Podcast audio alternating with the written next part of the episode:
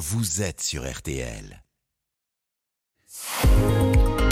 Ah ouais, et pourquoi de l'info Florian Gazan, alors qu'on vient de fêter les 85 ans du super-héros le plus connu de la planète, Florian, Ouais. euh, vous allez nous expliquer ce matin pourquoi à l'origine le S de Superman voulait dire salaud. Eh oui, Jérôme.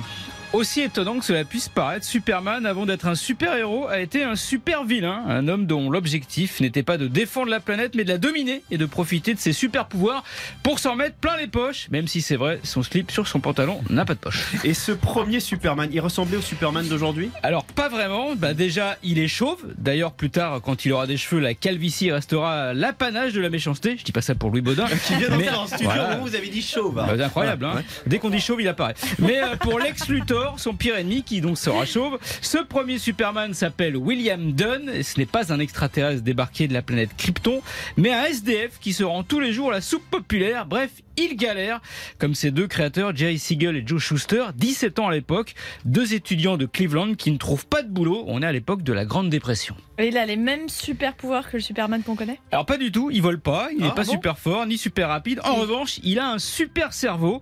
Contre un repas chaud, il a accepté de devenir un rat de laboratoire à qui un professeur injecte une drogue expérimentale dont les effets décuplent ses capacités mentales. Résultat, il est capable de télépathie, de prendre le contrôle des gens, ce dont il se sert dans un premier temps pour assouvir ses désirs et gagner de l'argent avant de se décider à conquérir la planète. Alors pourquoi il est devenu super gentil Superman? Eh ben parce que cette histoire publiée sous forme de fanzine ne super marche pas. Donc euh, Siegel et Schuster constatant que les BD dont les héros sont des gentils comme Tarzan se vendent mieux que celles dont le personnel principal est un méchant, eh bien ils décident de changer leur fusil d'épaule. Ils reprennent tout de zéro.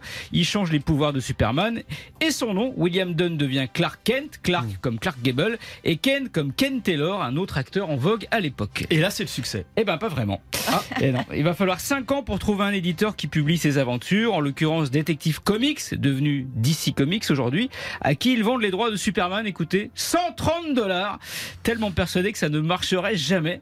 D'ailleurs, la toute première BD de Superman, avant qu'il ne soit signé par DC, un soir de blues, ils l'ont brûlé et il n'en reste aujourd'hui que la couverture qui a échappé aux flammes. Et ça, franchement, comme idée, c'était super con. Merci Vous avez dit beaucoup, deux gros mots dans votre chronique. Ouais. hein. Ah oui, Bah salaud, oui. c'est pas un gros mot. Superman à 85 ans, le Ouais. périph à 50 ans. Le temps passe, mes amis. C'est terrible. Euh, merci à tous les trois. William, on vous retrouve dans 20 minutes pour votre édito, William Galibert. Je vous parlais d'Indochine à l'instant, je vais vous parler de Chine et c'est un peu moins marrant à 7h10.